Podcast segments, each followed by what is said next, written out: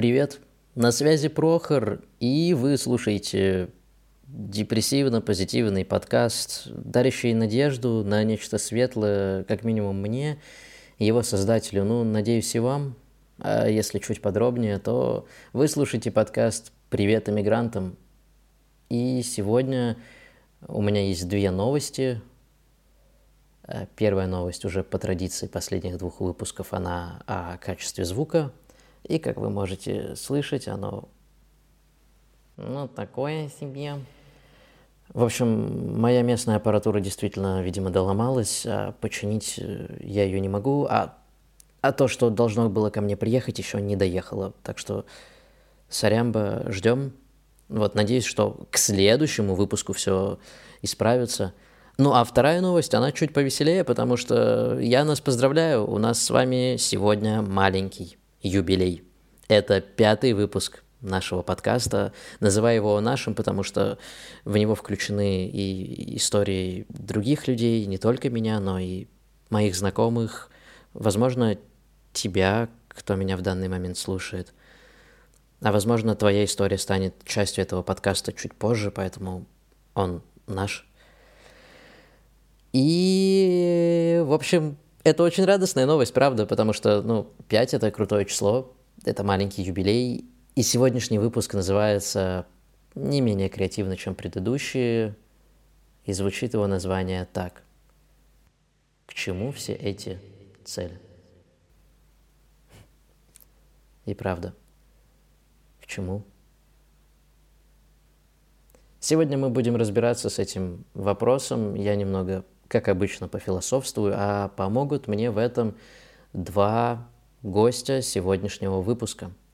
И первый из них, он заходил в прошлом выпуске, но я подумал, что раз он все еще со мной общается после прошлого выпуска, то почему бы не позвать его и в этот, с учетом того, что он будет в этом выпуске аж звучать, как он есть своим голосом. И это мой коллега по театральной группировке «Инкурс» Витя Шахбазов. Витя, еще раз привет рад, что ты со мной, с нами. Вот. О тебе я тоже потом расскажу, и мы послушаем то, что ты мне рассказывал о своей иммигрантской жизни. Но это будет потом, потому что сейчас я представлю вам эмигранта 20-го столетия. Как и обещал, я ведь обещал рассказывать и об этих людях. И сегодня у нас в гостях Борис Поплавский.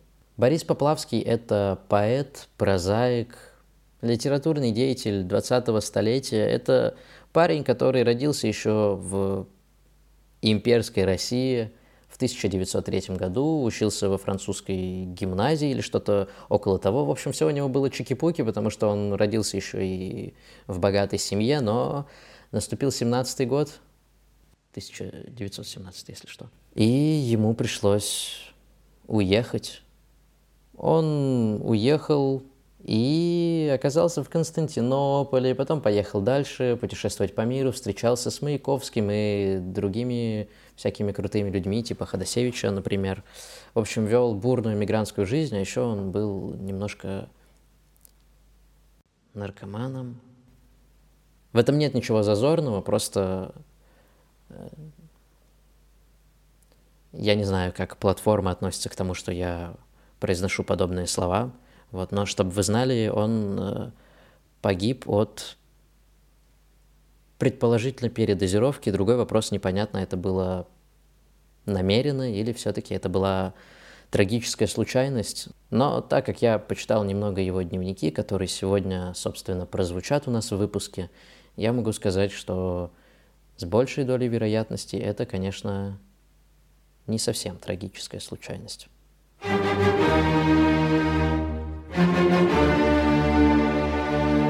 Но обо всем по порядку. Итак, скромные... На самом деле не очень. В общем, дневниковые записи Бориса Поплавского, эмигранта 20-го столетия. Как жить? Погибать? Улыбаться, плакать, делать трагические жесты – проходить, улыбаясь, на огромной высоте, на огромной глубине, в страшной нищете. Эмиграция идеальная обстановка для этого.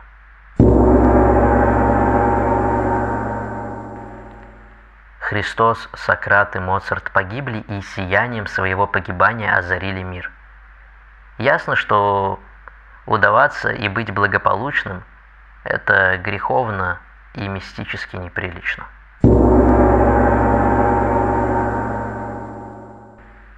Попытайся дать почувствовать, как тебя мучает Бог, как ты Его ненавидишь за это – как античное животное, за которым охотится сильнейший, как он травит тебя, как травит тебя Бог в своем мифологическом болоте, как преследует тяжело дыша, а когда загонит тебя слишком далеко, как тихо зовет пастушащую свирелью своей на медном закате расплаты. Потому что Бог жадно нюхает твой нестерпимый козлиный запах, восхищаясь глубиной зла в тебе, зная, что когда Он превратит тебя в человека, дикая сила твоих пороков превратится в великолепное сияние твоей доблести. Он знает это, ибо ты долго Ему сопротивлялся. Вообще, Поплавский известен своей эксцентричностью, потому что некоторые в своих воспоминаниях э, о нем пишут так не то атлет, не то дьячок. Ну, то есть парень оставлял о себе очень специфичные воспоминания с учетом того, что он время от времени злоупотреблял наркотиками, в основном гашишем и кокаином, э, носил темные очки с тельняшкой и ну, писал прозу и стихи, разумеется. И это все, конечно, как-то его описывает, но более его описывает то, что я прочитал до этого, потому что Поплавский очень много в эмиграции думает о смерти. И это связано, сегодня у нас день исторических справок, э, и это связано отчасти с тем, что он э, очень часто говорил о своем поколении, вообще о поколении эмигрантов, как о незамеченном поколении – и всегда он мучился вопросом о том, как нужно жить, чтобы остаться человеком и быть литератором в эмиграции. И в том, что я прочитал, он отчасти формирует свой ответ. Вообще его романтической натуре, жившей какое-то время в Париже, конечно же, очень нравится впитывать эту диссидентскую, немного романтически бунтарскую а, такую направленность мысли – которая очень часто звучит как что-то очень э, депрессивное. Скорее всего, это связано еще и с некоторыми веществами, которые он употреблял, потому что они влияют на психику. Но также это связано и с травмой, которая несло в себе поколение иммигрантов, потому что их отъезд — это, ну, так же, как отчасти и наш отъезд — это вынужденная мера, и она накладывает свой отпечаток. Я не прочитал этот кусочек, но в одном из своих тоже дневников, я, к сожалению, не смог найти прямую цитату, но Поплавский очень э, четко говорил о том, как он воспринимает смерть, и он говорил о смерти в двух ключах. Он говорил о смерти как о музыке, что в тот момент, когда человек принимает музыку в себя, он в этот же момент принимает смерть. И это очень крутая метафора, потому что музыка — это одно из тех видов искусств, один из видов искусств, если быть точнее и говорить по-русски, уже начинаю забывать. А, это один из тех видов искусств, который нельзя потрогать который нельзя понюхать, который нельзя увидеть. Ну, вернее, можно попробовать его увидеть, но в чистой своей форме это очень трудно. Его можно только почувствовать и услышать. И это такая очень эфемерная штука, которая отчасти, возможно, действительно э, имеет похожую субстанцию, так же, как и смерть. То есть это некоторые вибрации, которые заходят в нас и каким-либо образом действуют, в том числе иногда разрушительно. И, наверное, поэтому он проводил такую аналогию. Но в размышлениях о смерти меня у Поплавского задело вот что. В этой же самой статье, в этом же самом кусочке, где он говорил вот так вот про музыку и смерть, Он также сказал, что смерть — это то, что окружает нас и постоянно нас определяет как людей. И добавляя, так сказать, от себя, а, я могу сказать, что это для меня звучит как что-то очень правдивое, потому что смерть отчасти по правде определяет нас как людей, потому что этот страх смерти — это странная штука вот этого экзистенциального кризиса, связанная с познанием смерти и невозможностью этого познания так или иначе.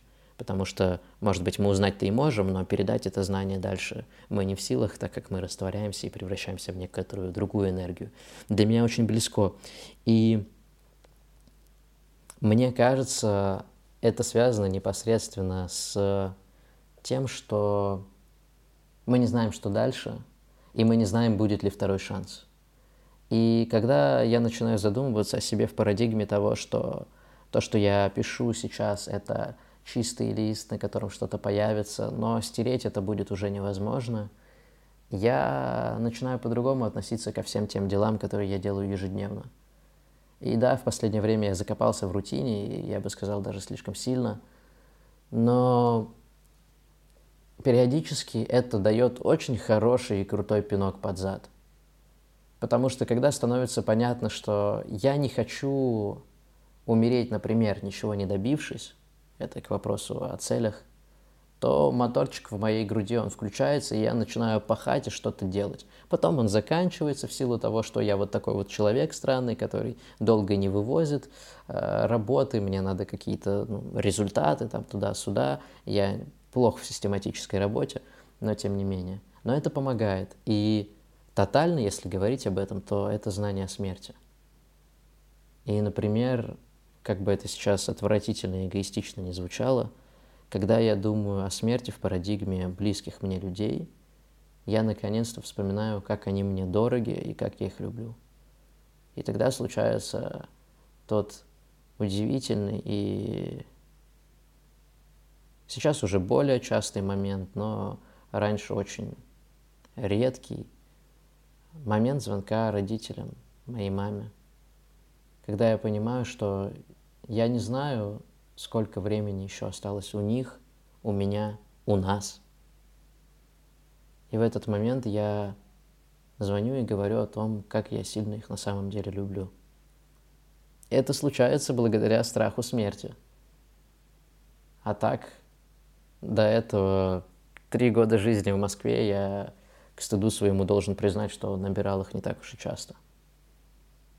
Но теперь все обретает абсолютно абсолютно другую окраску. И это связано не только с ощущением смерти или ее преодолением или страхом смертью, а это связано еще и с тем, что мир такой непостоянный, к чему строить все эти цели, если итог совершенно не ясен, и самое ужасное, и самое прекрасное, что непонятно, а будет ли этот итог и что сейчас надо как никогда жить в моменте, здесь и сейчас, что ужасно сложно, правда. Ух.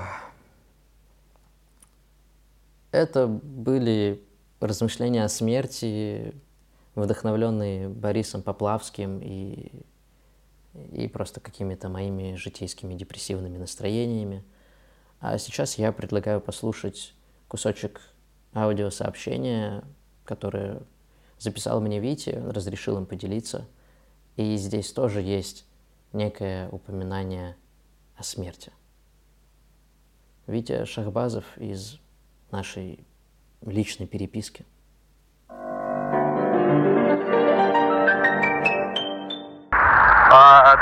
Что я себя немножко потерял, и, типа, знаешь, а, надо все-таки как-то возвращаться к театру, а, сейчас куча каких-то намеков на то, что типа, типа вот здесь можно сделать, здесь можно это сделать. Но у меня как будто бы нет не то, что сил это делать, а просто нет сил просто сказать себе, Вить, стоп, давай мы начнем уже как бы реализовывать себя. Я вот сейчас Я в Москве жил возле кладбища, и сейчас мы сняли дом, ну, тогда еще, три месяца назад, три недели назад. И она, оказывается, тоже возле кладбища. Я сейчас иду мимо кладбища, и уже второй раз мимо него прохожу, и первый раз шел, думал, блин, а может быть просто устроить себе год, типа отдыха, типа год кайфа, не думать ни о чем, типа работать в баре, бухать, а, заниматься много сексом, а, много пить, путешествовать. Меня пригласили. Я познакомился а, с одним чуваком, и он оказался мэром какого-то французского городка, и, в общем, он меня пригласил к себе. Типа, сказал, поживешь у меня, типа, потусим. Вот, я подумал, почему бы и нет. Как-то так. Наверное, вот сейчас стою. Тут кладбище, она, короче, на таком спуске. Ну, типа, на вершине горы. Я тоже живу на вершине горы. И тут, типа, знаешь, на переднем плане кладбища, а сзади такой большой город, туман, Арарат. И как-то это все так воединую картину так складывается. Типа, знаешь, за смертью есть жизнь, а за жизнью есть гора, а гора это рай, и, в в принципе, ничего не надо бояться, а просто быть, просто кайфовать, просто наслаждаться. И, знаешь, такие мысли, там, а к чему все эти цели? К чему все вот это, да, типа, желание быть успешным, богатым, желание стать знаменитым, желание делать театр, откуда оно, что оно дает мне это и дает ли оно мне это вообще. Ведь уже три, три недели, вот сегодня, кстати, ровно три недели, как я в Ереване, и в принципе, в принципе, театром я не занимаюсь, ничего не делаю, я думаю, блин, а может быть жизнь как обычный uh, people, кайфовать, завести семью, построить дом или снимать вечно дом, купить машину. А потом думаю, блин, наверное, все это дичь. Буду пить. Никакой пропаганды алкоголизма. Никакой.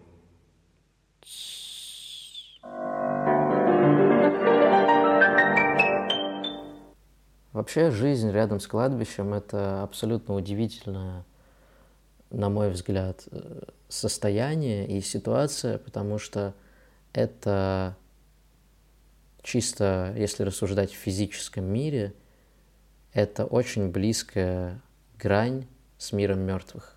Ну, а, абсолютно осязаемая. То есть, ну, где-то там, за оградой, под землей, лежат, сейчас прозвучит тупо, но мертвые люди. И таковым потенциально может стать каждый. И кто-то говорит о том, что есть какая-то энергия, которая веет с кладбища и может как-то влиять на тебя, если ты живешь рядом с кладбищем. Типа ты можешь быть злым или еще что-то там. Не знаю, все это, конечно, возможно, но я отношусь как бы к этому всему более философски и скорее думаю о том, что кладбище под твоими окнами или под моими окнами, оно более напоминает скорее о вот этом вот маячке, что все не вечно. Будь здесь и сейчас, думай, что ты делаешь, принимай верные решения. Или принимай решения, просто бери ответственность. Это такой как бы колокол, который всегда бьет по тебе. И это очень классно, когда с этой точки зрения у тебя есть возможность к этому подойти. Ну, или бы у меня есть возможность к этому подойти. А вообще, если так задуматься более глобально и кардинально, то в целом, выглядывая в окно с большей долей вероятности, что там под землей кто-то лежит. Может быть, какие-то другие цивилизации, не знаю, трупик муравья, чья-то закопанная собака Тося. Я сейчас фантазирую на тему. Но Земля, она состоит из микроэлементов, которые в том числе образовались благодаря разложению чьей-то плоти. И в целом вообще все, что нас окружает, это тотальное напоминание о смерти, в то же время как и тотальное напоминание о жизни, о том, что жизнь идет, и она меняется. И вот это как раз очень важный момент, потому что мне кажется очень важным уметь наблюдать за тем, как мир меняется и как я сам меняюсь. Лишь именем одним я называюсь. На самом деле то, что именует мной, не я один, нас много, я живой. Это уже строчки Заболоцкого, поэта шестидесятника, если мне не изменяет память. Но вот точнее него, пожалуй, я буду не способен сказать. И вот это вот наблюдение за миром, за этим колесом времени, за колесом эволюции, за всем тем, что происходит вокруг нас, если уметь за этим наблюдать, оно дает невероятный вкус жизни и обращает мое внутреннее внимание непосредственно на жизнь, на этот промежуток между рождением и смертью. И на то, чем я действительно хочу наполнить этот промежуток. И сейчас для меня это очень сложно. Потому что я, черт возьми, хочу зарабатывать много денег. Ну, правда, я уже заколебался сводить концы с концами. Я хочу хорошо зарабатывать. Я хочу покупать своей жене цветы. Я хочу купить своему коту ошейник. И вообще, как бы я много, блин, чего хочу. Я хочу дом на берегу моря, э, новую аппаратуру. Ой, не знаю. Это все, что как бы, ну, я хочу из материального. Я не какой-то святой. Я тоже хочу штуки из материального мира. Типа вкусные сигареты, не знаю, вкусную еду, красивую одежду. Я тот еще модник. И для этого всего нужны деньги. Я хочу путешествовать. Это тоже, опять-таки, нужны деньги. Я хочу, блин, зарабатывать. Вот это я знаю. Но при этом я хочу зарабатывать на том, что я люблю и что я умею делать хорошо. А вот здесь вот я уже начинаю задумываться о том, а что же я вообще люблю, потому что я люблю йогу, я люблю театр, я люблю вот подкасты, я люблю заниматься с детьми, я люблю преподавать, я люблю играть на сцене, я люблю готовить, я, я люблю море, может, я моряк вообще. И тут как бы возникает вопрос э, моего предназначения, наверное, и того, какой путь я выбираю в этой всей истории – потому что я, правда, много чего люблю и много чего хочу, и вы, скорее всего, точно так же, но иногда бывает крайне сложно понять, а как сделать так, чтобы то, что мне нравилось, стало еще и моим заработком, или чтобы то, что мне приносило деньги, э, стало бы моим чем-то любимым. В общем, вот этот вот вопрос, а то, зачем я вообще создан, э, какая у меня цель, и вообще, к чему все эти цели? Это очень важный вопрос, особенно теперь, когда, ну, например, я понимаю, что все, что было у меня до этого, ну, например, в театре, да и не только в театре, это все было в прошлой жизни. Это было в жизни до. Сейчас все можно и нужно начать сначала. Но что я хочу начинать сначала? В этом надо разобраться. И для этого я хочу вам предложить вот такую вот практику. Я ее делал с участниками бойцовского клуба. Это был новопроцессуальный проект, все время видоизменяемый, который мы делали в ту-ту-ту-ту, в 20 наверное, году. Тогда студентами еще, но в целом этот проект входит в репертуар театральной группировки «Инкурс», и я очень надеюсь, что мы его восстановим, потому что это правда крутая и очень важная штука. Так вот, мы делали эту практику, и она была частью спектакля. А вам я предлагаю сделать ее просто так, потому что оно может помочь определить ту точку, с которой хочется начать, и вообще, что хочется начать, и, может быть, хочется ли что-то поменять, или не хочется что-то поменять в том, как происходит ваша и моя жизнь сейчас. И эта практика — это некрологи. Я предлагаю написать два некролога. Все очень просто. Один некролог – это про ту жизнь, которая есть у вас сейчас. То есть, что было бы, если бы вдруг вас не стало прямо сегодня? Какой бы был некролог? Попробовать написать. о всех заслугах. Ну, знаете, как вот это пишется в некрологе?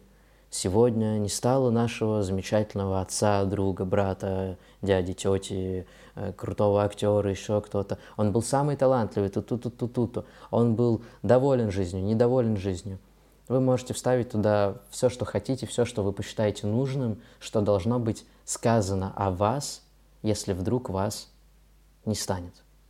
Это очень сложно, правда, потому что думать о том, что меня когда-то не будет на планете Земля, это правда страшно. А второй некролог – это некролог вашей идеальной жизни, когда все складывается так, как вы хотите. Ну, например, я зарабатываю кучу денег, живу на море, открыл свою школу, зарабатываю на подкастах, а, я инфлюенсер, ну, я не знаю, очень крутой, э, известный режиссер, у меня есть свой театр, я дрессирую котов и енотов, э, и вообще, не знаю, президент мира там полетел в космос, ну, то есть все что угодно. Но лучше писать это от третьего лица, вообще все некрологии пишутся от третьего лица, то есть как бы о вас. И вот там вот во втором некрологии вы можете нафантазировать все, что угодно. Все, что вы хотите, все, что для вас является идеалом вашей жизни. Это может быть что-то абсолютно фантасмагорическое, а может быть что-то очень приближенное к тому, что вы чувствуете сейчас. И когда вы напишете два этих некролога, я этим тоже займусь чуть позже, хотя я уже писал подобное. А, в пространстве между этими двумя некрологиями образуется то, чем вы точно не хотите быть, и то, чем вы хотите быть. И это может помочь определиться с тем, а что нужно делать сейчас и какая может быть у меня цель.